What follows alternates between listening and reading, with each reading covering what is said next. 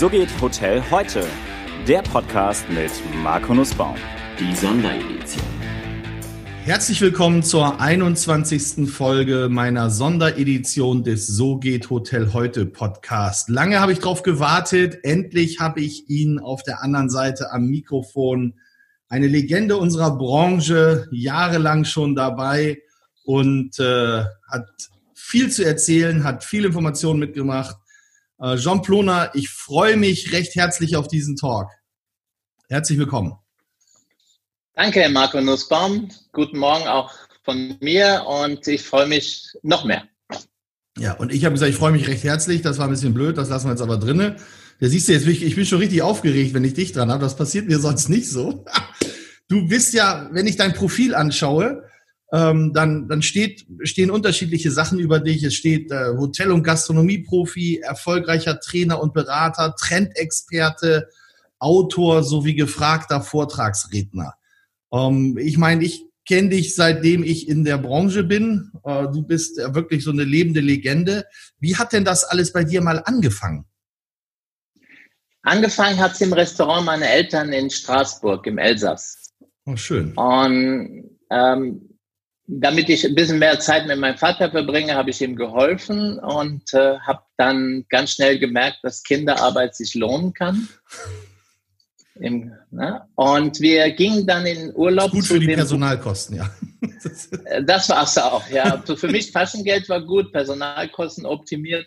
Und im Urlaub sind wir gefahren zu meinem Onkel, der hat ein Hotel in Nauders in Tirol. Ah, okay. Und so bin ich de facto äh, in diese Branche groß geworden. Und also schon aus den Kinderschuhen heraus das aufgesogen alles. Ja, und mit viel Freude. Also das war, ich hatte kein Muss. Also weder mein Onkel hat verlangt, dass ich ihm helfe, noch mein Vater. Die fanden das lustig, ich fand es auch lustig und ich konnte aufhören, wann ich wollte und das hat es einfach angenehm gemacht. Ich war auch damals der schnellste Spüler im Restaurant meines Vaters. Okay, und, äh, und wie lange hast du das gemacht? Also wann hast du an, kannst du noch mal sagen, wann hast du angefangen? Wie alt warst du da? Ich weiß nicht, ich glaube acht, neun oder irgend sowas. Mit acht, neun schon hinterm Biertresen und gezapft. Schön. Nee, das durfte ich nicht. Ich war auch so. nicht groß genug. okay. Und, und wie ist es dann weitergegangen, Jean? So ist es weitergegangen, dass ich in der Schule nicht sehr gut war und ähm, meine Eltern ein bisschen verzweifelt sind und ich nach der mittleren Reife ähm, meine schulische Laufbahn beendet habe. Und wie es so ist, wenn man aus einer Branche kommt mit der Familie, fällt, ihm, fällt einem als erstes diese Branche ein. Und äh, so habe ich dann eine Ausbildung gemacht in Straßburg im Elsass. In welche? In eine Hotelausbildung oder eine Restaurantausbildung? In einem Hotel eine Restaurantfachmann. Also in Frankreich sind Ausbildungen ein bisschen anders gegliedert. Also wir haben nicht diese Fachmann, sondern ich war definitiv in einem Hotel im Restaurant, ja. Okay, welches gibt es das Hotel noch? Ja, das ist das Monopol Metropol. Ähm, das hatte damals ein sehr schönes, sehr großes Restaurant. Heute ist es noch ein Garni und es wird immer noch von derselben Familie geführt. Und das finde ich schön. Tradition, die sich durchsetzt. Klasse. Und wie ging es dann weiter? Es ging weiter mit einer Sommersaison an einem See. Ähm, es ging weiter mit dem Atlantic Hotel in Hamburg. Äh, von da aus ging es weiter nach Schottland, nach Stirling im Heritage Hotel. Ja, und so ging eins zum anderen. Ich lernte immer jemanden kennen, der von irgendwo kam, wo es interessant aussah. Und es hat so eine Reihe von Zufälle sich ergeben. Und ich war auch natürlich neugierig. Ich wollte Englisch lernen. Ich war ja überzeugt bis zu dem Moment, wo ich in England gelandet bin, in Edinburgh am Flughafen, dass ich Englisch kann. Ich hatte ja ein bisschen was in der Schule und äh, hatte sowas bis mitbekommen. Und dann sprach mich diese Zöllner an in einem ganz breiten schottische Aussprache. Und dann war mir klar, ich habe da noch viel zu lernen. Es hat auch so ein halbes Jahr gedauert und äh, deswegen kann ich sehr gut nachvollziehen, wenn jemand nach Deutschland kommt und die Sprache nicht beherrscht, wie sich das anfühlt und ähm, was man da tun muss. Ja, okay. Und, äh, und dann, das sind ja so Praxisstationen gewesen. Ich habe gelesen, du hast dann auch, äh, warst dann noch an der Hotelfachschule. Ja, meine Mama hat sich Sorgen gemacht. Also ich war. Süß. Ja, ich war ein, guter Kellner, der auch gutes Geld verdient hat. Und damals war das ja auch möglich. Also wir hatten ein sehr gutes Einkommen. Ich war im Patenkirchener Hof in Garmisch-Partenkirchen beim Herrn Reindl, damals mit einem Stern Michelin. Und ähm, das Geld floss und floss und floss. Und ich habe es genauso schnell wieder ausgegeben. Und da hat meine Mama gesagt, nee, du musst was anderes machen. Du kannst nicht dein Leben lang Kellner bleiben. Also so Aussage meiner Mama. Und die hat mich dann in der Tat, meine Mama hat mich in der Hotelfachschule eingeschrieben. Welche Hotelfachschule war das? Heidelberg. Ich bin nach Heidelberg gegangen und äh, habe da den staatlich geprüften Gastronom, das ist nicht so bekannt, das ist die, der einjährige Zweig in Heidelberg und habe da auch meinen Serviermeister gemacht. Okay, gibt's gibt's den noch? Den Rest, Restaurant- und Serviermeister ist das heute? Nee, das gibt doch diesen Verband, den VSR, der Verband der Servier- und Restaurantmeister, richtig? Den Verband gibt es, ja. Und es gibt nach wie vor Leute, ich bin heute im Prüfungsausschuss in Frankfurt und nehme noch von Zeit zu Zeit Prüfungen ab von äh, Serviermeister. Also da habe ich, ähm, die Präsidentin kenne ich ganz gut, die Frau Nahles.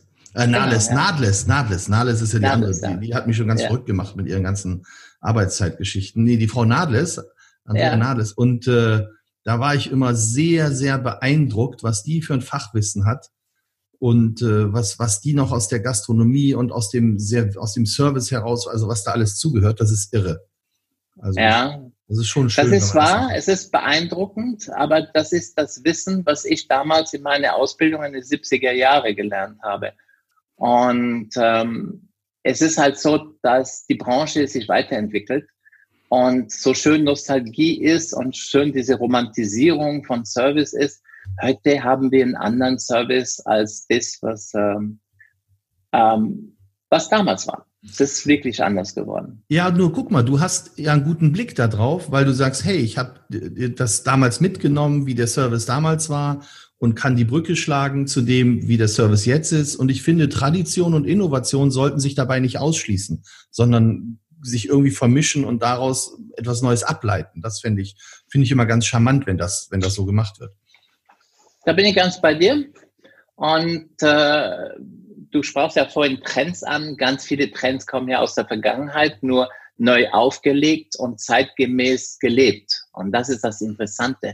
Also ich würde auf keinen Fall das, was ich damals gelernt habe und was ich beherrsche und nach wie vor beherrsche, ähm, wegschmeißen, sondern ich, wenn ich das heute in einem Restaurant umsetzen würde, würde ich zeitgemäß, so wie man das ganz viel in Asien sieht, die arbeiten ja sehr, sehr viel am Tisch und die machen das aber mit einem Stil und mit einer Art, die diesem Jahr 1000 entspricht. Ja, das ist das ist irre. Also auch wenn, wenn, wenn ich oft öfter mal in Asien bin, das ist, ist schon Wahnsinn, was da abgeht. Aber guck mal, zurück zu dir. Hotelfachschule Heidelberg, erfolgreich absolviert. So, ja. und was war dann, was waren dann so die nächsten Berufsstationen? Also die nächsten Berufsstationen, da war, das war so meine zweite Karriere, meine Managementkarriere. Also ich war erst Restaurantleiter in einem Holiday Inn ähm, danach bin ich zu Churrasco gegangen, da war ich Betriebsleiter. Oh, bin dann, das ist aber lange her, du. Oh. Ja, das ist so, wenn man älter als 25 ist, sind manche Dinge lange her, in der hm. Tat. und, ja, und ähm, nach Churrasco kam Burger King, auch eine ganz interessante Station. Die hatten damals diese Expansionswelle in Bayern. Es gab, also, es gab mal eine Zeit, wo die Aufteilung Deutschland so war, dass äh, Burger King Berlin beherrschte und McDonald's äh, Deutschland und Bayern besonders. Und dann hat McDonald's beschlossen, nee, sie gehen jetzt doch nach Berlin und dann ist Burger King nach, nach Bayern gegangen. Also wir haben dann erst ein Restaurant aufgemacht in München und dann haben wir ein zweites aufgemacht in Nürnberg, der erste Drive-In von Burger King in Europa. Okay. Das war auch sehr spannend. Und dann war eine meiner Aufgaben da auch, weil ich Englisch sprach, äh, mich um die AFIS-Betriebe mitzukümmern. Das sind die Betriebe, die auf den US-Bases in Deutschland sind oder auch in der ganzen Welt, aber ich war für Deutschland. Und da ging es darum, also die, die, diese Store Manager, die da waren, waren Amerikaner, die kamen, die wurden in Amerika auf Burger King getrimmt und äh, kam dann nach Deutschland und wir haben den Deutschland beigebracht. Das heißt, wenn du einem Amerikaner, was ist ein Zug, was ist ein Bus, wo kauft man ein Ticket, wenn, wie, wo sucht man sein Auto, wenn man geparkt hat? Weil Amerikaner sagen immer zwei Blocks links, ein Block rechts. Das funktioniert in Deutschland nicht. Also wie finde ich mein Auto wieder in der Altstadt? Ähm, wie kaufe ich ein? Äh, warum sind die Leute hier so unfreundlich? Also so, so Dinge. Das war auch sehr spannend. Das war so ein Teil, das hat, haben wir von Zeit zu Zeit gemacht. Äh, ich war nicht der Einzige und das war sehr spannend, muss man sagen. Also da habe ich kulturell was gelernt, weil mir war es gar nicht so bewusst, dass diese Menschen so weit weg von uns sind. ja. Ja, und äh, Burger King, das heißt dann Systemgastronomie? Ja, das und, war Systemgastronomie, Churrasco auch schon. Ja. Also nach der ja, Sterne-Gastronomie. Gab es Churrasco, war, war das parallel mit Blockhaus? Also sind die, die also Churrasco kann ich mich dran erinnern, da bin ich mit meinen Eltern immer hingegangen, das, das war relativ groß am Ende sogar, ne? Ja, Churrasco war eine große Kette, die damals von Novotel, damals hieß Accor Novotel, ah, genau, ja. gekauft wurde. Und ich war in der Novotel-Zeit bei Accor, also ich war dann, äh, ja, und... Ähm, Ach, du warst auch bei Accor. Guck mal, alle haben sie ihren Ursprung ja. bei Accor irgendwie stark. Ja. Wann war das? Gott, du fragst Dinge, ist lange her. Muss das, das ja. muss die Zeit gewesen sein, wo der John F wo der John F. Herminghaus da war. Und Natürlich, ja, genau. John F. Herminghaus, ja, genau. Ah, ja, der, der, der, mit dem war ich bei so einem Skicup. Also da kann ich mich gut erinnern. Der hat immer so ein Accor Skicup, also genau. Novotel Skicup gab es. Und da war ich mal bei, ja. Genau. Okay. John F. Hemminghaus. Guter Typ übrigens. Also. Ja, mich hat immer sehr beeindruckt, dass der so viele Sprachen sprechen konnte, dass der auf einer Weihnachtsfeier, glaube ich, jeden Einzelnen äh, in seiner eigenen Sprache begrüßt hat. Also das war, ja. war irre.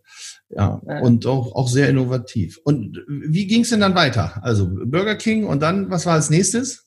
Äh, nach Burger King, was kam nach Burger King? Ja, nach Burger King kam eine kurze Station in einem Novotel als F&B-Manager. Und dann bin ich ähm, in meine dritte Karriere gegangen, weil das, was ich gemerkt habe, also ich war recht gut im Restaurant leiten. Ich war auch nicht schlecht als FRB-Manager, aber ich habe schnell gemerkt, dass ich in der Hotelwelt, der Hoteldirektor, das war nicht meins. Also ich bin kein schlechter, keine schlechte Führungskraft, aber auch keine unglaublich gute. Woran hast und, du das denn festgemacht für dich? Das meine, so, so selbstreflektiert zu sein und zu sagen, hey, hm, Hoteldirektor ist jetzt nichts für mich, das ist ja schon, das zeugt ja schon von innerlicher Stärke. Ja, weißt du, damals war das jetzt auch nicht so, dass ich das so reflektieren konnte wie heute. Ich habe einfach gemerkt, ich komme da nicht weiter. Ich habe Grenzen aufgezeigt bekommen, immer wieder, wo Dinge nicht funktioniert haben. Das kann ich heute wunderbar erklären in einem Seminar. Ähm, und ich weiß genau, wo es hapert. Ich habe sehr, sehr gemerkt, wo es hapert, wo es läuft nicht rund, wo fehlt mir so ein Talent, äh, Leute einzubinden also es gibt ja zwei Formen von Direktoren. Es gibt der, der von ganz oben ganz runter, das ist ja der Typ, den du ja überhaupt nicht magst. Also, also die klassische äh, Hierarchie, wo ich von genau. oben nach unten durchtrete äh, ja. und äh, zur größten Stresszeit selbst im Restaurant, Im Restaurant sitze. Genau. Die habe ich gehasst und das wollte ich nicht sein. Ja. Und dann gab es die anderen, die wirklich Teams eingebunden haben, Leute um sich geschart haben, wo du wirklich Lust hattest mitzumachen. Und ich war damals nicht reif genug. Ich habe das nicht hingekriegt. Also ich konnte, ich habe mich einfach zu schnell abgegrenzt von anderen Leuten. Also das sage ich heute. Damals hätte ich das so nicht artikulieren können. Und ich habe manchen Leute vom Kopf gestoßen, weil wenn ich recht hatte, hatte ich recht. Und das habe ich denen auch gesagt. Und das ist nicht das Beste, was du tun kannst, wenn du mit Leuten zusammenarbeiten willst, denen zu sagen, dass sie falsch liegen oder dass sie blöd sind oder dass sie Schwächen haben oder dass sie, dass ihnen ein bisschen was fehlt oder ja. Und dann habe ich gemerkt, dass aber das, was mir lag an diesen ganzen Aufgaben im Management, alles, was mit Training, Einarbeitung von Mitarbeitern, Schulung war, das konnte ich gut. Also erklären konnte ich schon immer gut. Ähm, von meiner Mutterseite äh, gibt es ganz, eine ganz lange Reihe von Pfarrer in meinen Ahnen. Oh. Ähm, ja, Pastoren, evangelische Pastoren. Und wahrscheinlich predige ich gern. Wahrscheinlich liegt das in den Genen. Die moderne Form des gastronomischen Wanderpredigers. Sehr schön. So was in der Art, ja. Also ich kann mir anders nicht erklären, wo ich das her habe. Und ähm, ich hatte die Chance damals äh, bei der Deutsche Bahn, bei der Bundesbahn, anzuheuern bei dem Team, was die Umstellung von, von dem klassischen EC-IC-Zug zu Intercity-Express-Züge. Also noch die Mitropa dann oder was war das? Das war noch die DSG, das ist die ah, okay. Mitropa kam ja nach der Wende erst. Ja. Und ähm, in, in Westdeutschland hieß äh, die Mitropa DSG. Ja. Deutsche Servicegesellschaft der Bahn. Und mit ich war in einem Team, unsere Aufgabe war es, ähm, diese sturmerprobte Speisewagenkellner von der Bahn zu multifunktionale Bordbistro-Mitarbeiter umzutrainieren. Also quasi schon richtiges Change Management damals. Das war Change Management pur, ja. Also Leute, die in eine ganz andere Struktur gearbeitet haben, mit ganz anderen Arbeitsabläufe. Und das war sehr, sehr viel Change Management. Wir wurden auch begleitet von der ICS, von dem Charles Fessel. Damals ja. ein sehr bekannter Typ, der ähm, mit der Swiss alliiert war. Und äh, der hat mit Swissair zusammen solche Change Management Prozesse äh, begleitet und innovative Ideen der Gastronomie gestreut. Und so kam ich auch zu einer Trainerausbildung bei der Swissair in Zürich. Das war sehr nett.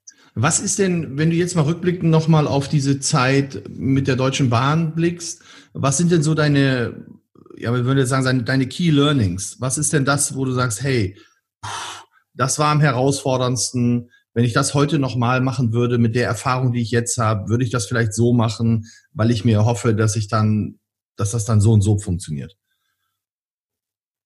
Oder gar nicht. Oder sagst du, hey, ist alles super gewesen und mein Key Learning ist, keine Ahnung, transparent kommunizieren, alle mitnehmen, das war's. Also mein Key Learning da war definitiv, äh, wenn du in einem politischen Umfeld arbeitest, bezieh das politische Umfeld ein. Und diese, das habe ich aber später erst gelernt bei Doppler Vogt, als ich eine Ausbildung gemacht habe, zu dem Thema, es gibt in jeder Firma Shareholder und Stakeholder und du musst alle abholen. Und wir waren da ein bisschen arrogant in unserem Change Management Team. Das hat sehr gut funktioniert.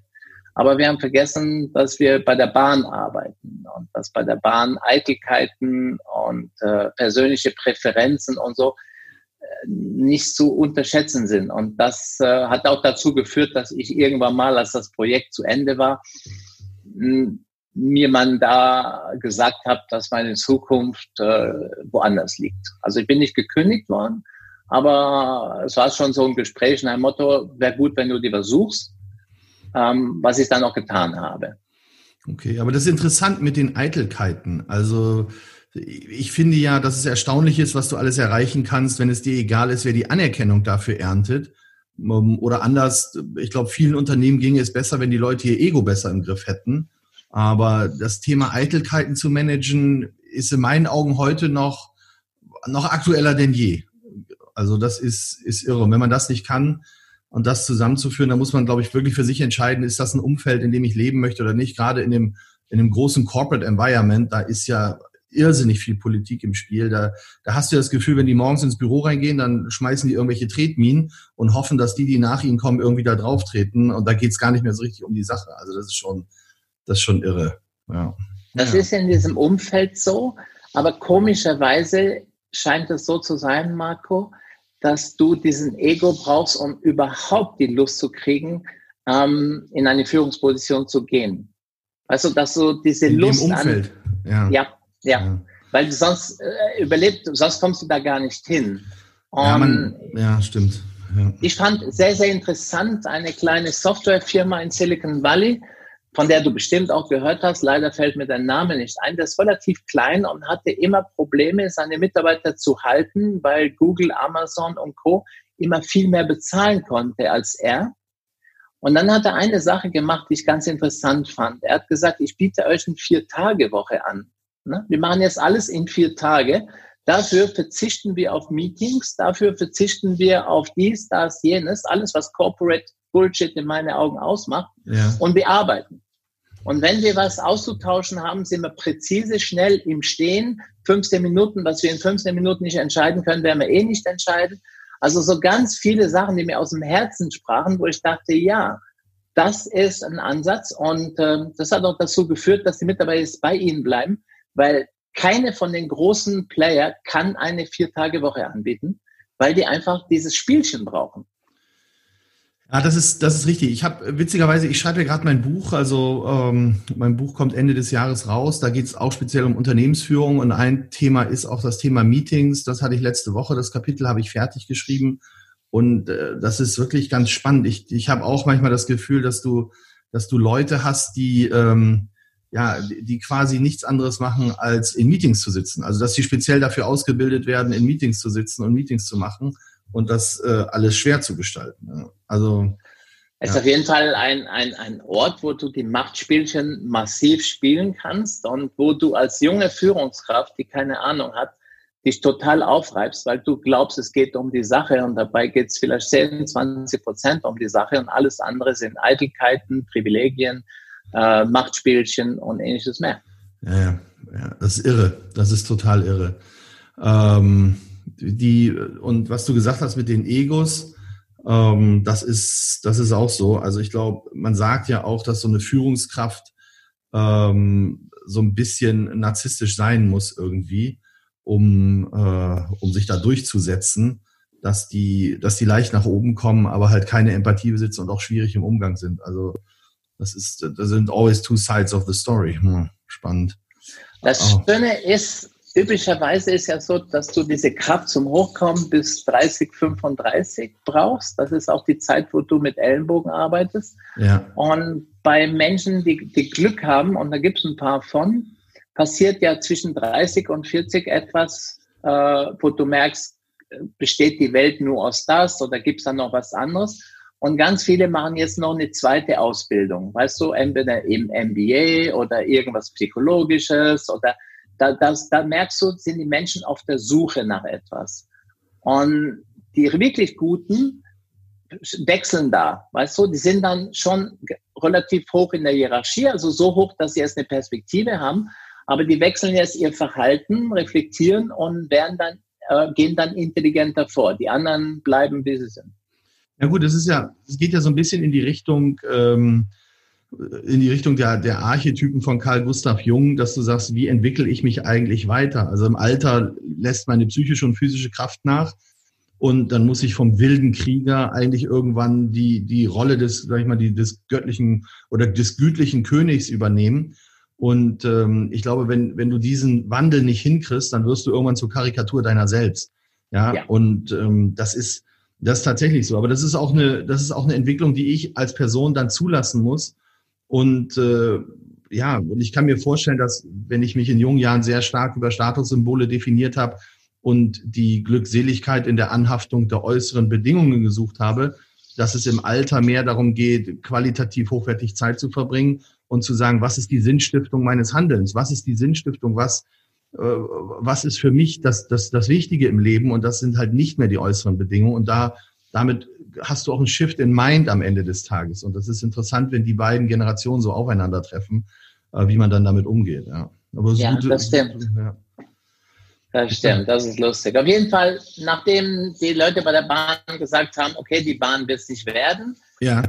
was im Nachhinein sehr gut war, weil dann kam diese ähm, danach, nach mir kam eine ganz bittere Zeit für die, nämlich die Zusammenwachsen der, der Ost- und Westbahnen und Mitropa, die die DSG übernommen habe. Meine Zukunft wäre eh nicht gut gewesen da. Von daher war es ein glücklicher Zufall, ähm, dass ich dann zu Mövenpick, also ich bekam einen Anruf, und guten Tag und ich bin von Mövenpick und wir suchen einen Trainer und werden Sie interessiert und können wir ein Gespräch mit Ihnen vereinbaren? Und zum ersten Mal in meinem Leben, in meinem gastronomischen Leben ist Folgendes passiert. Meine erste Frage aus dem Bauch heraus war, kann ich in Frankfurt wohnen bleiben? Davor bin ich umgezogen wie ein Idiot. Ich meine, das kennst du vielleicht auch. Ja, mhm. ähm, man geht dahin wegen dem Job und dorthin und ich habe immer alles mitgemacht. Und an dem Tag habe ich gesagt, nein, ich will jetzt nicht mehr. Ich bin jetzt in Frankfurt und ich bleibe in Frankfurt. Und das war so eine ganz unterbewusste. Und die nette Frau am Telefon sagte, wissen Sie, Sie müssen eh reisen. Es ist egal, von wo Sie reisen. Und das war ein, das war sehr cool. Und, Aber auch sehr ähm, fortschrittlich schon von Mövenpick, der vom Gedankengang her. Mövenpick war das Beste, was mir hier passiert ist, um ehrlich zu sein, was äh, Mitarbeiterführung, was Organisation, was Abläufe, was Management. Also das war eine, eine grandiose Zeit für mich. Ist das alles Und- noch in der Zeit von, von, von Uli Präger, gewesen? Hast du Uli Prager, ja, ja, Uli Prager habe ich noch kennengelernt. Ähm, und Wolfgang vom Hagen in Deutschland. Also Ja, das stimmt. waren die zwei. Ja. Und ähm, ja, und dann äh, habe ich da gearbeitet und sehr gern gearbeitet, unglaublich viel gelernt. Wir hatten unglaublich äh, ein, einen unglaublichen Support. Der, der Chef von der gesamten Trainingsabteilung von Mövenpick hieß Marthaler und der hatte einen Bruder, das war ein Guru. Und der Herr Prager mochte den auch sehr und so durften wir immer zum Guru gehen und dann gab es damals schon so Schulung auf dem Berg, ohne Uhr, ohne Telefon. Also es war, es war schon sehr, sehr beeindruckend, was er mit uns gemacht hat. Ganz viel Persönlichkeitstraining, also viel Persönlichkeitskill, das war bei Mövenpick unglaublich wichtig und war dem Herrn Prager sehr wichtig. Und ähm, er war sehr überzeugt von Horoskop. Es war ganz wichtig, welches Sternzeichen hast du und äh, das war unglaublich wichtig. Und in seinem Buch, also es gibt ja ein Buch, was er geschrieben hat, ähm, hat er sein Horoskop drin. Also wo er genau erklärt, was ist er und äh, was sind seine Stärken und Schwächen anhand des Horoskops. Ganz, ganz wichtig. Und dann ist eine zweite Sache in dem Buch und das zeigt genau, was für ein Mensch das war, welche Paare sich bei Mövenpick kennengelernt haben. Also von seinen Direktoren. Und das war unglaublich. Also ähm, ja, es gibt ja dieses Never in the Company, aber zum Schluss ist es ja doch da, wo man die Menschen kennenlernt. Und es gab ganz viele Paare. Die hat er alle aufgelistet. Also das fand ich auch sehr sympathisch. Und wie hat er das rausgekriegt? Oder haben die sich einfach dann Die quasi haben geoutet? geheiratet. Ach, die, haben geheiratet, okay. Haben geheiratet. Ich habe vor zwei Jahren mal einen Vortrag gesehen beim, äh, ich glaube, den gibt's auch im Internet, was zwei Jahre, vielleicht so ein bisschen länger her, gibt's auch ein YouTube-Video drüber äh, von jemand vom Chaos Computer Club. Die haben mal über den Server von Spiegel Online so eine Software laufen lassen und haben mal alles ausgewertet, wann jemand kommentiert hat, hochgeladen hat und was weiß ich. Und anhand der Daten, die sie dort auf dem Server gefunden haben, konnten die dir sagen, wer gegebenenfalls da äh, in der Redaktion zusammen ja ein bisschen schmusi schmusi macht und sowas. Also das ist ganz, das ist ganz spannend, aber schön. Okay, also, also Mövenpick hast du, hast du super Station. Ja. Und, ähm, und dann?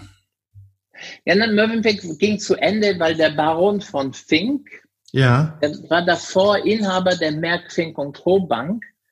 Ähm, ein, eine sehr spannende Person, die als Leitmotiv für sein Leben hat, ähm, ich habe so und so viel 100 Millionen geerbt und meine drei Kinder haben das Recht auf dasselbe Erbe, jeder.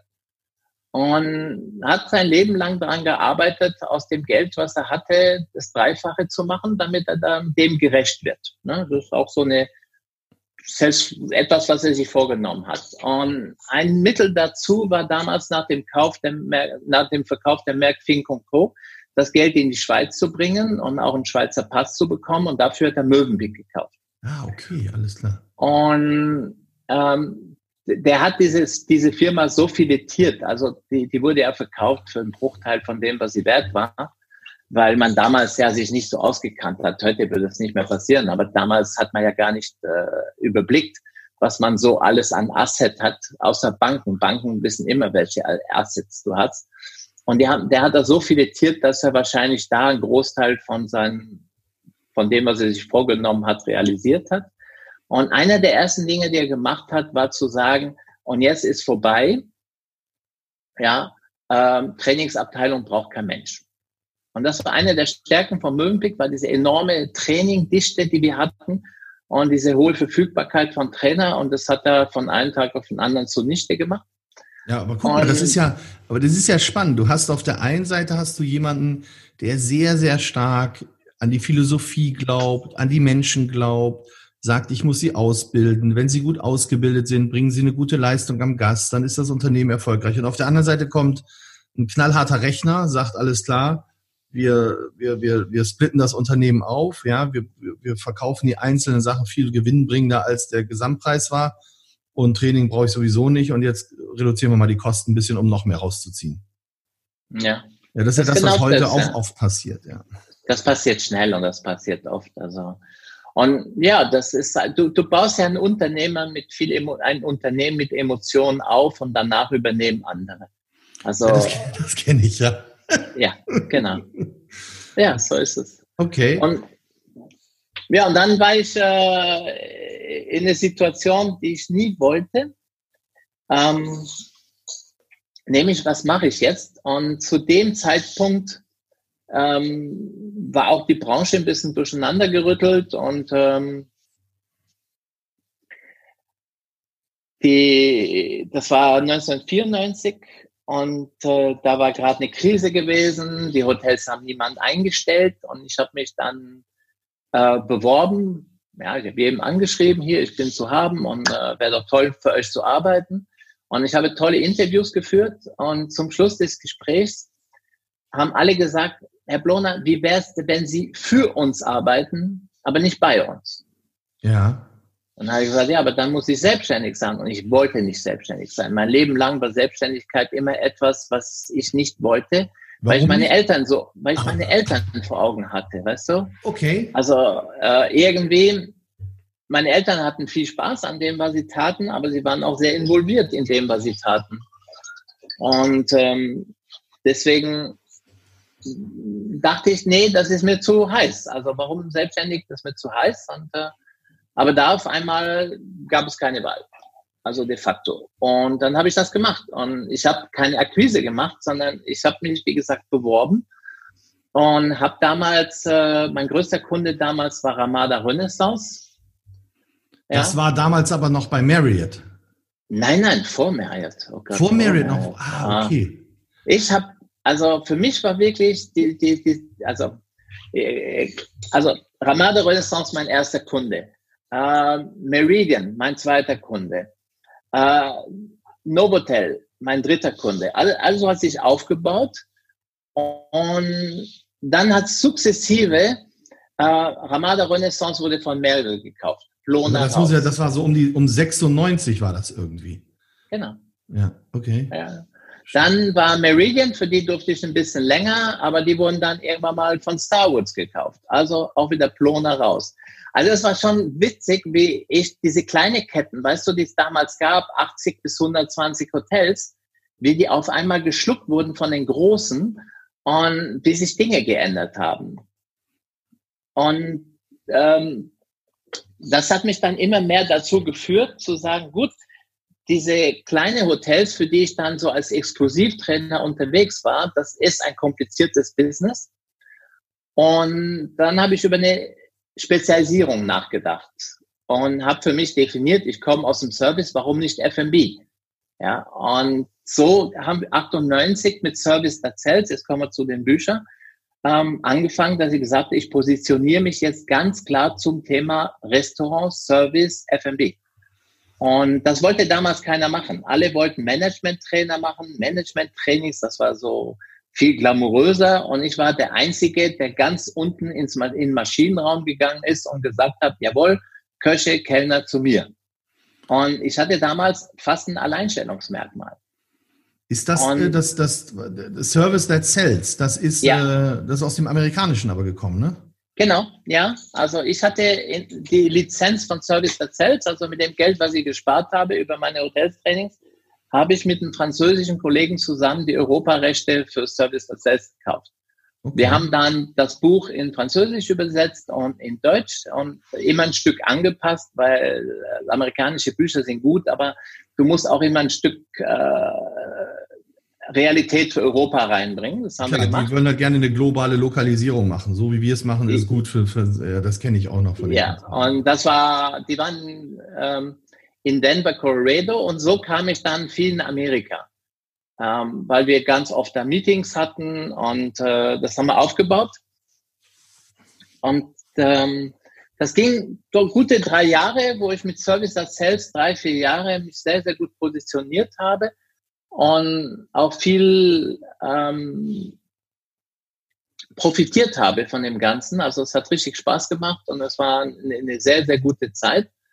Äh, leider hat dann der, der, der Gründer von dem Ganzen, äh, verkauft und mit dem Nachfolger war alles ein bisschen schwieriger. Und so haben Daniel, also es war der Franzose und ich, uns langsam distanziert.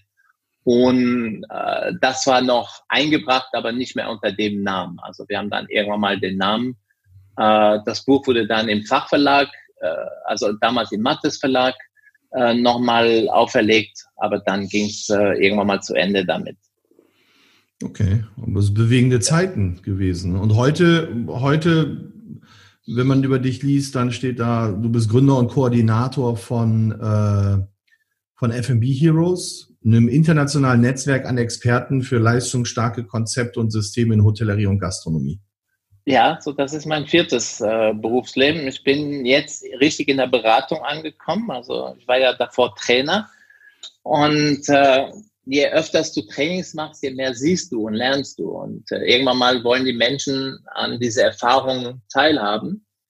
Und äh, dadurch, dass wir äh, in den 2000er, als wir viel in Amerika waren, äh, viel über Amerika gelernt haben, haben wir auch, habe ich auch angefangen, Trendreisen anzubieten. So haben wir es damals genannt und die Menschen mitzunehmen und denen zu zeigen, was passiert in Amerika, was ist in Los Angeles los, was ist in New York los, welche Gastronomie gibt es, wie machen die Service.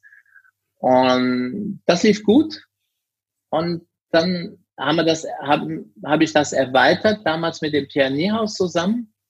Also ich habe angefangen mit Amerika und dann, damals war Pierre Niehaus einer meiner Kunden in Frankfurt mit äh, fast 30 Restaurants in einem Verbund mit zwei weiteren Partnern, die er hatte. Und ähm, als äh, er, als diese Restaurants Insolvenz anmelden mussten nach September 11, hat er angefangen mit mir dann zusammenzuarbeiten. Und äh, wir haben dann diese Trendreisen, wir haben dann weitere Städte entwickelt wie Dubai, Shanghai, äh, Tokio hat der Pierre gemacht. Also wir haben das wirklich erweitert über den ganzen Globus. Und ähm, da wir eben, da haben wir einfach die Menschen mitgenommen, Drei Nächte waren es meistens sehr anstrengend, äh, zwölf Stunden am Stück essen, trinken, anschauen, laufen. Äh, das ist, aber es macht unglaublich viel Spaß. Auch in der Gruppe ist ein sehr guter Austausch möglich. Und ähm, so haben wir selber auch sehr viel gelernt, Pierre und ich. Und ähm, als mein Sohn kam 2002, habe ich damals zu Pierre gesagt, pass auf, das mache ich jetzt nicht mehr. Ich möchte jetzt eine Vier-Tage-Woche haben, weil ich will mich um meinen Sohn kümmern und äh, den auch kennenlernen. Und äh, so hat dann Pierre das immer mehr übernommen. Heute äh, macht er das meistens. Ich mache nur noch ein paar von diesen Reisen, aber immer noch relativ viele, aber nicht so viel wie er. Er macht ja unglaublich viele. Wie viele Leute Und, fahren denn da immer mit in so einer Gruppe? Wie viele sind das immer? Also damals haben wir bis zu 25 Leute mitgenommen. Oh. Heute, heute mache ich maximal acht.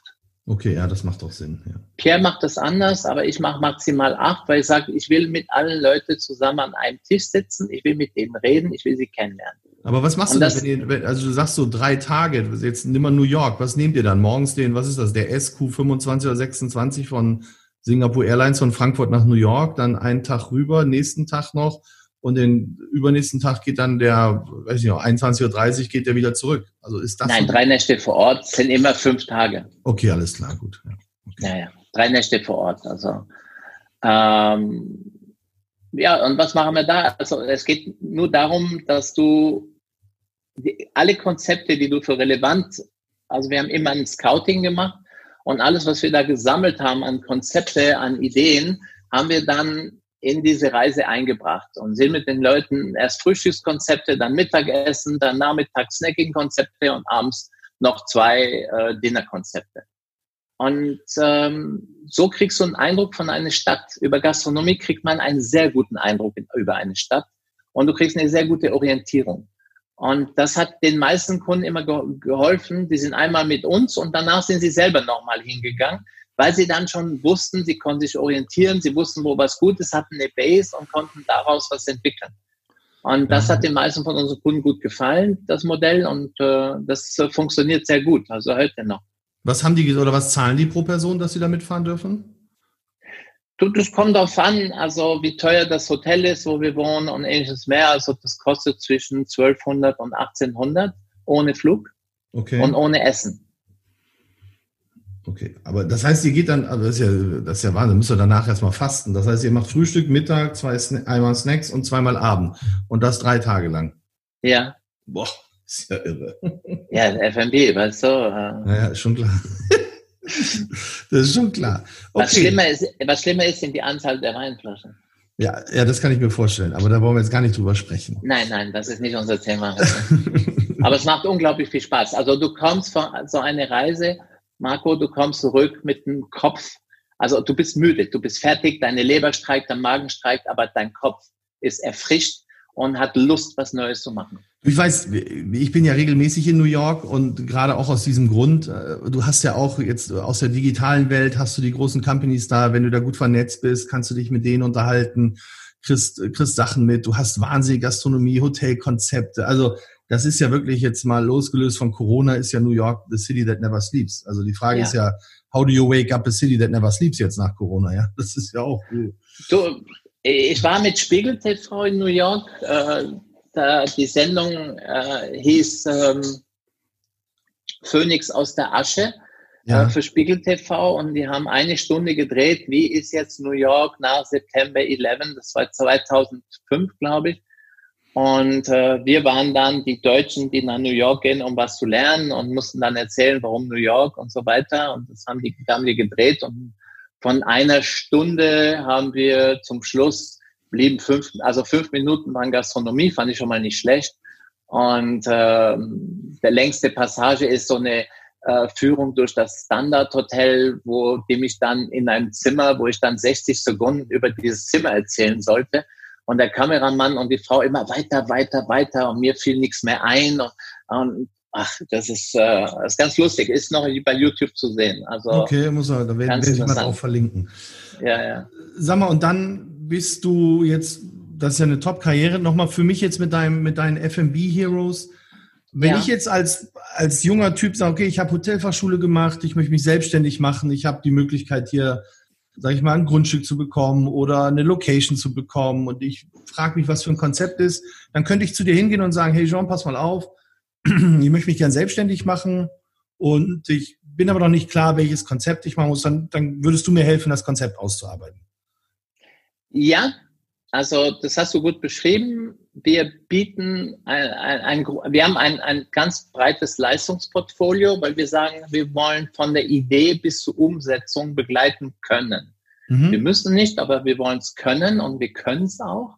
Und wir machen das für ganz viele Leute. Also meistens nicht Leute, die sich selbstständig machen, sondern mehr so institutionelle ähm, Investoren oder Shopping Center oder Flughäfen oder Banken.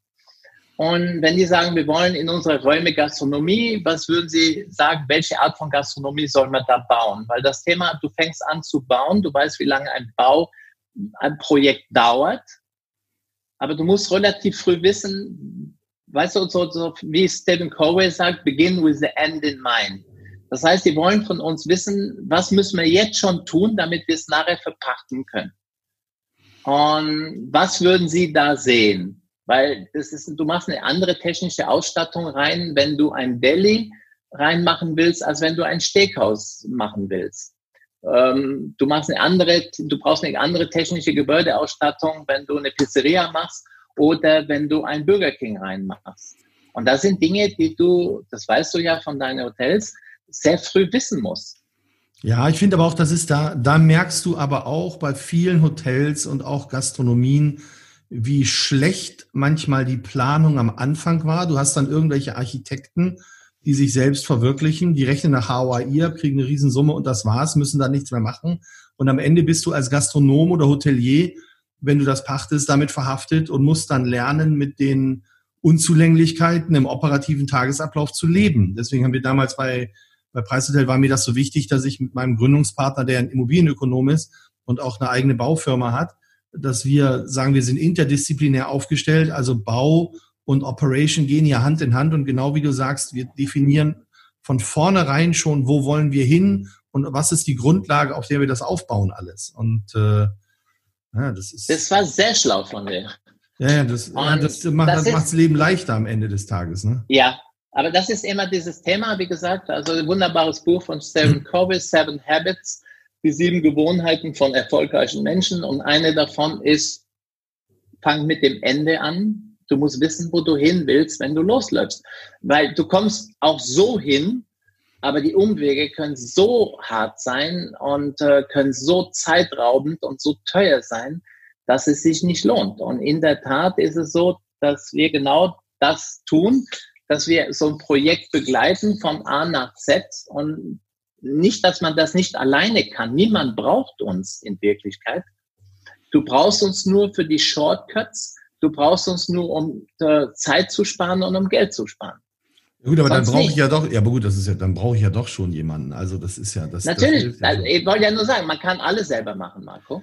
Ja, klar. Aber das aber, ist auch wieder das Thema des Egos. Ja, weiß ich, was, wo meine Stärken sind, weiß ich, wo meine Schwächen sind und hole ich dann jemanden her und sage, unterstütz mich mal hier. Ähm, genau. Aber die Frage ist ja, wenn, das ist ja jetzt ganz interessant, wenn du sagst, hey, so ein Steakhouse wird anders aufgebaut als ein Deli, da wird anders aufgebaut als ein Burger. So, jetzt, jetzt haben wir ja, dass, dass, dass wir sehr, sehr volatil sind. Also, dass Trends unheimlich schnell sich ändern, dass du, dass du gar nicht mehr so richtig drauf setzen kannst auf nachhaltige Konzepte, die du dann 25 Jahre betreibst. Ähm, jetzt, und jetzt kommt, das, jetzt kommt das Thema, was mache ich denn mit meinem Restaurant, wenn ich das gepachtet habe? Und ich habe es ursprünglich mal als Burger ausgerichtet und jetzt will ich Steaks machen. Und dann kommt die Digitalisierung daher und du hast diese Ghost Kitchens, die ja auch in, in Amerika ihren Ursprung haben, wo du sagen, die haben gar keine Restaurants mehr, die leben von Delivery Service, die ja in Zeiten von Corona geradezu durch die Decke gegangen sind momentan. Und wenn du guckst, wie viel Geld da reingepackt wird, auch der Gründer von Uber investiert ja wahnsinnig in diese Ghost Kitchens. Ähm, glaubst du, das ist ein Trend, der anhält und dass dadurch Restaurants vom Markt verschwinden werden? Oder sagst du eher, ma, das ist temporär jetzt durch Corona, das geht auch wieder zurück? Nein, Delivery war davor schon ein Thema und wird auch nach Corona ein Thema bleiben. Ja. Es ist nur ein Schritt schneller gegangen. Also bisher war das Liefern immer in der Preiswerte-Range. Produkte zwischen 5 und 10 Euro, sei es eine Pizza, sei es äh, vom Inder was. Und inzwischen haben wir äh, Takeaway und Delivery bis zu 65 Euro pro Person. Und das haben wir dank Corona. Ob das bleibt mit den 65 Euro, wird sich zeigen. Und ich erkläre dir jetzt die 65 Euro. Das ist das Menü, was du bestellen konntest bei Carte Blanche in Frankfurt. Ja. Und das war alles halbfertig, also war so zubereitet, dass du zu Hause nur noch ganz kurz in die Pfanne oder nur auf den Herd kurz stellen musstest und dann konntest du deine Gäste ein Fünf-Gange-Menü auf einem sehr hohen Niveau servieren. Und also Convenience at Home. Convenience at Home, ja. Äh, weil wer, wer, ab eine gewisse Qualität kannst du es ja nicht fertig heiß servieren äh, oder holen, weil das wird ja kalt, dann muss es wieder aufwärmen. Es macht ja Sinn zu überlegen, welche Produkte wie und dann so eine Anleitung, die der Hausfrau oder dem Hausmann das Leben leicht macht, dass er sofort weiß, was mache ich damit und dann noch ein kleines Bild, wie soll ich das anrichten und wie präsentiere ich das am besten. Und dann noch eine Blume für die Haus, für die Hausdame dabei. Also das haben die sehr, sehr gut gemacht. Und ähm, das haben ganz viele Restaurants gemacht. Das, John, das ist ja auch nichts Neues. Also wenn ich überlege, wie viele sich eine Weihnachtsgans irgendwie abholen, die sie dann äh, noch kurz fertig machen müssen, ein bisschen in den Ofen schieben, wo alles eingeschweißt ist, die einfach auf diesen ganzen Driss keinen Bock haben, dann nimmt ja jetzt quasi das, die Strategie von Weihnachten geht jetzt ins Jahr über. Marco, ich habe noch nie behauptet, dass in einer Branche, die so alt ist wie unseres, es irgendwas Neues gibt. Ja, das stimmt, ja, das stimmt. Also wer erzählt, er hat was erfunden in dieser Branche, ja, der sollte lieber in die Geschichte schauen, wie du vorhin gesagt hast. Ja. Also es gibt nichts, was es nicht schon gab. Nur es ist immer jedes Mal ein bisschen anders. Also, also Zeitgeist spielt immer eine ja. Rolle, genau. Und wir haben inzwischen die Möglichkeiten, die wir vor ein paar Jahren nicht hatten. Also du kannst Dinge viel ganz anders präsentieren, auch zum Mitnehmen. Die Verpackungen sind viel hübscher. Äh, das Ganze ist viel wertiger. Wir haben von Apple sehr, sehr viel gelernt über Packaging. Ja. ja, da müssen wir denen auch dankbar sein. Die haben einen Wert, Sachen einen Wert gegeben über das Packaging. Also ein Apple-Produkt auszupacken ist immer ein Genuss. Das stimmt, ja. Und vor allen Dingen, du hast nicht diese beschissenen Gebrauchsanweisungen, die so ellenlang sind, die da überall Das ist intuitiv alles. Das ist schon super. Das ist schon toll, ja. Auf jeden Fall, ja, das ist, ähm, Ghost Kitchen ist ja die Idee, dass äh, du zum Beispiel als Gastronom ähm, produzierst für jemand, der nur Marketing macht und Rezepturen hat und einen Namen hat. Das finde ich ein interessantes Modell. Das macht ja zum Beispiel in Deutschland Eat Clever seit ein paar Jahren. Ich finde das ein gutes Zubrot für Hotelküchen. Aber warum nutzen das so wenig Hotels schon? Also ich meine, die klagen immer alle, dass sie keinen F&B-Umsatz machen. Die Infrastruktur ist aber da. Warum bieten, warum gehen die nicht her und sagen so, meine Köche können ja kochen. Ich mache jetzt hier Tex-Mex, Italien und was weiß ich. Und wenn bei mir nichts los ist, fahre ich das nebenbei ab und mache Zusatzumsatz.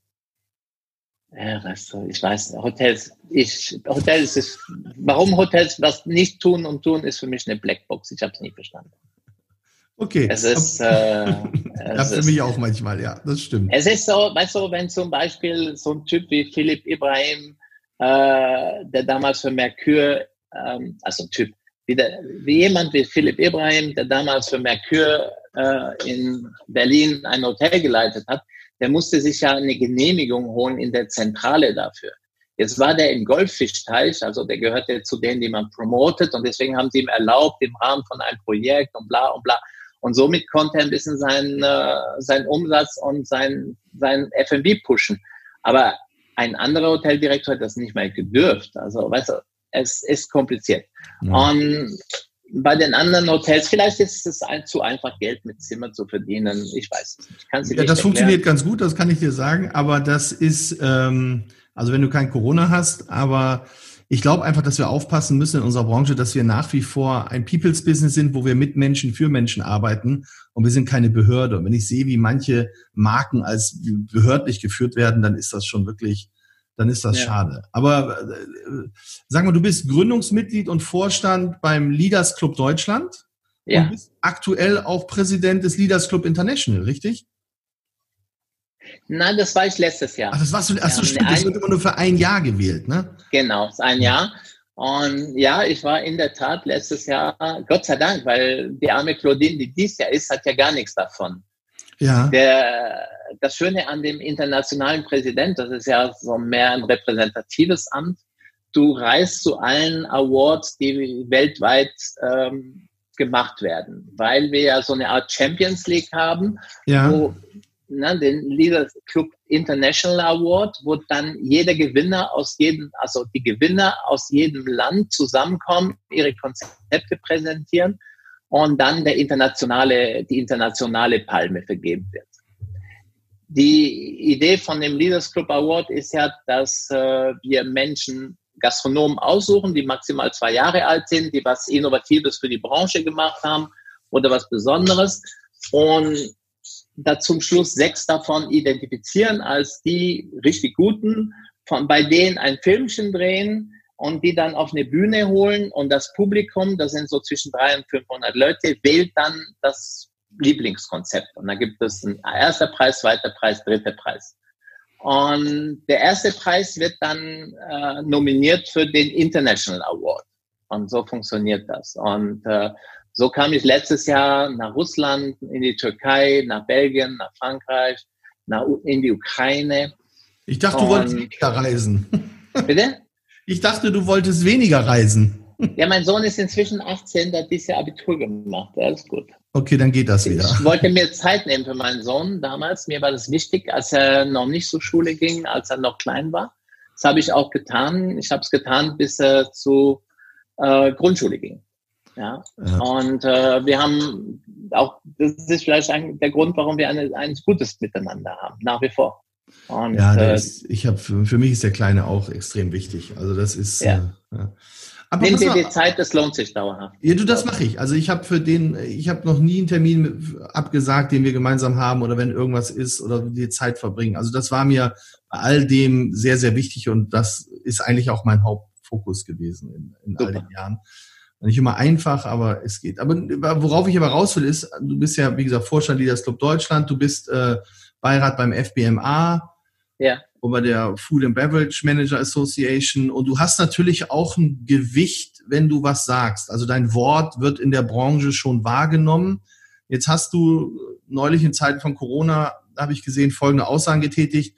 Das Beste wäre eine komplette Zwangsschließung aller Restaurants, damit in vielen Fällen der Weg zu einer Versicherungshaftung geebnet würde. Und äh, und dann, sagtest du, denn die Gastronomen müssen im Zweifel vor Gericht ziehen und du glaubst, dass die Versicherungen darauf spekulieren, dass durch die Zeitverzögerung eh viele nachher in die Insolvenz gehen werden. Und äh, du sagtest, dass du, dass du sagst, viele Gastronomen werden, sind relativ schnell zahlungsunfähig. Ähm, diejenigen, die gut gewirtschaftet haben, überstehen vielleicht ein, zwei Monate, aber dann ist Schluss. Und aus dem Szenario heraus ähm, wird sich die, wird sich wird sich, wird, wird sich das noch weiter konsolidieren. Also es wird mehr und mehr Systemgastronomen geben und der typische deutsche Unternehmer geht früher oder später unter. Merkst du das schon? Also das hast du, ich glaube, das hast du irgendwann im, März gesagt oder sowas. Also du hast jetzt verschiedene Dinge in, zusammengebracht, die im zeitlichen äh, Fenster unterschiedlich platziert waren. Die waren ähm, alle in ähm, einem Interview, Jean. Ja, aber die, die Aussagen habe ich getroffen in, zu anderen Zeitpunkten. Zum Schluss wird alles verdichtet, aber okay. Ja, ähm, aber ja, in der Tat. Ähm, wir haben die ersten Insolvenzen, äh, wobei das sind Leute, die sagen, ich mach's egal, weil man muss ja im Moment nicht Insolvenz anmelden, ist ja ähm, im Moment aufgehoben, die Insolvenzanzeigepflicht. Und wir haben viele, die, es im Moment nicht so gut geht. Das, was aber passiert ist, und das muss man auch sagen, es gab viele Hilfen von den Bundesländern.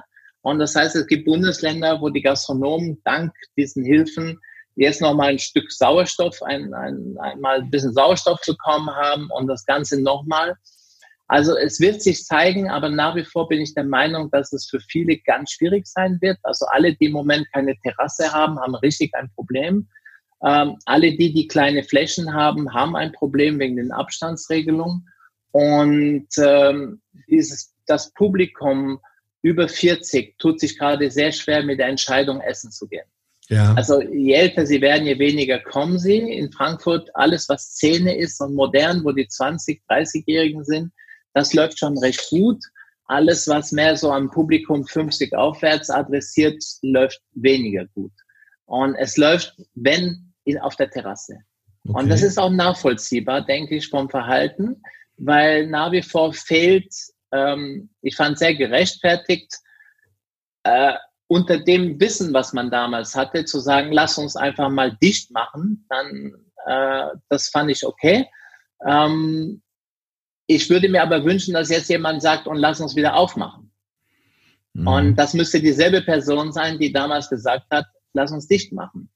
Äh, es braucht jemand Glaubhaftes, der sagt, okay, jetzt ist vorbei und jetzt geben wir euch, liebe Menschen, Bürger, eure Entscheidungskraft zurück und eure Verantwortung zurück. Seid vorsichtig, aber ihr dürft, wenn ihr wollt.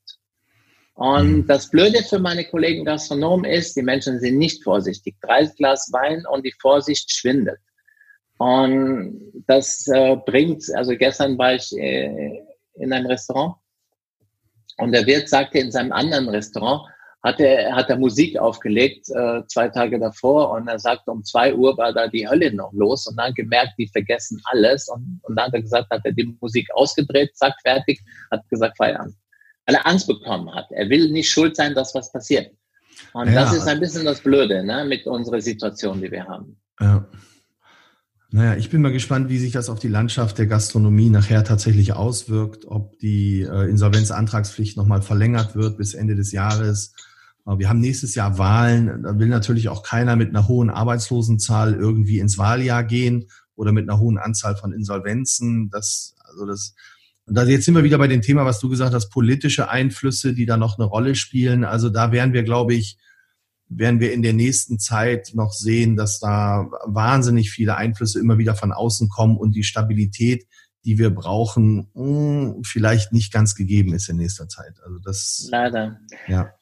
Eine Sache, die ich noch sagen möchte, also als, äh, um meine Aussage mit den großen Ketten angelsächsischen oder wo auch immer sie herkommen, ähm, der Bund des Systemgastronomen, der, der genau diese vertritt. hat sich ja bedankt für die Maßnahmen der Regierung und findet das alles großartig, weil ja. für die ist es ein Lottogewinn. 5% Mehrwertsteuer, jetzt auch noch für, das, für den Verzehr vor Ort, das ist wie ein Lottogewinn. Ja. Also die freuen sich wie Bulle, die konnten die Zeit gut, äh, ja, äh, die haben das alles gut überlebt, die sind finanziert über die Börse, die warten jetzt auf die nächsten Opportunities, die sich ergeben und werden sie auch ergreifen. Also da bin ich ganz sicher.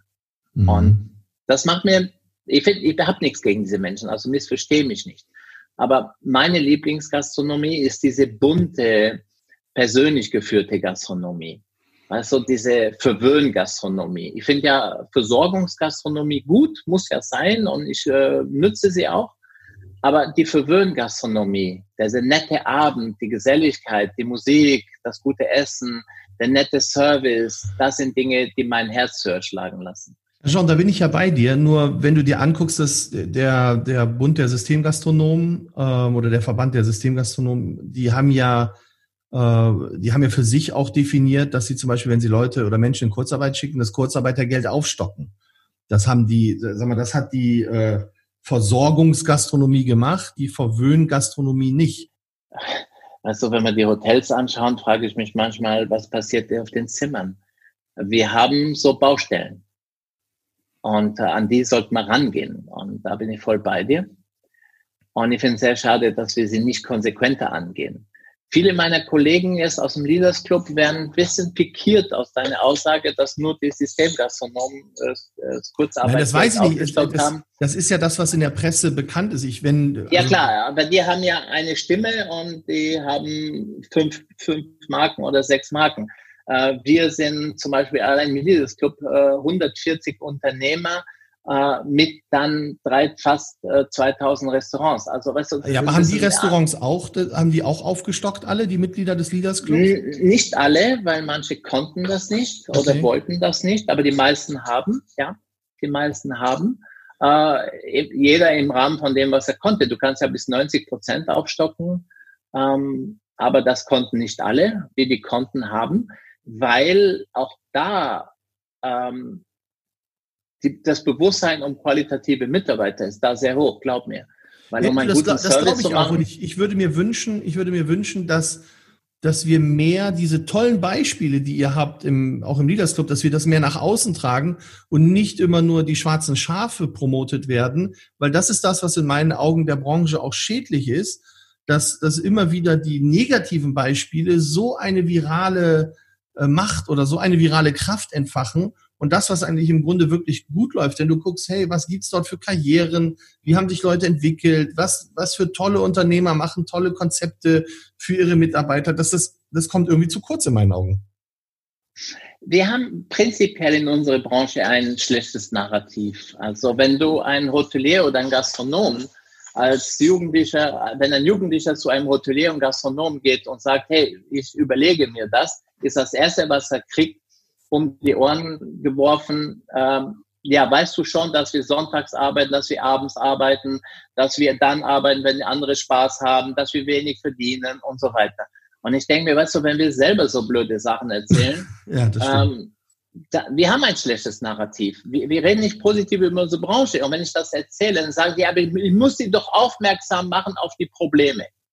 Dann sage ich, weißt du, ja, also mach doch noch ein bisschen Salz auf die Wunde, damit er richtig spürt. Das ähm, hast du ja schon relativ früh aufgenommen, das Thema. Du hast ja, du ja. hast ja, wenn ich mich erinnere, 2007 ein Buch geschrieben, das äh, hieß oder heißt 50 Wege zu guten Mitarbeitern, Tipps und Tricks aus der täglichen Praxis. Ja, genau. Das habe ich mit der FBMA zusammen gemacht. Ja. Das war sehr spannend, ja. Ja, aber das ist 13 Jahre her. Sind die, sind die Wege immer noch dieselben Wege? Oder wenn du heute nochmal das Buch schreiben würdest oder auf den Markt bringen würdest, würdest du andere Wege mit aufnehmen? Was, wie ist so deine Erfahrung da? Also damals hat sich abgezeichnet, dass gute Mitarbeiter ein, ein, eine Herausforderung werden. Das wollte aber keiner glauben. Deswegen war das Buch auch kein großes Erfolg.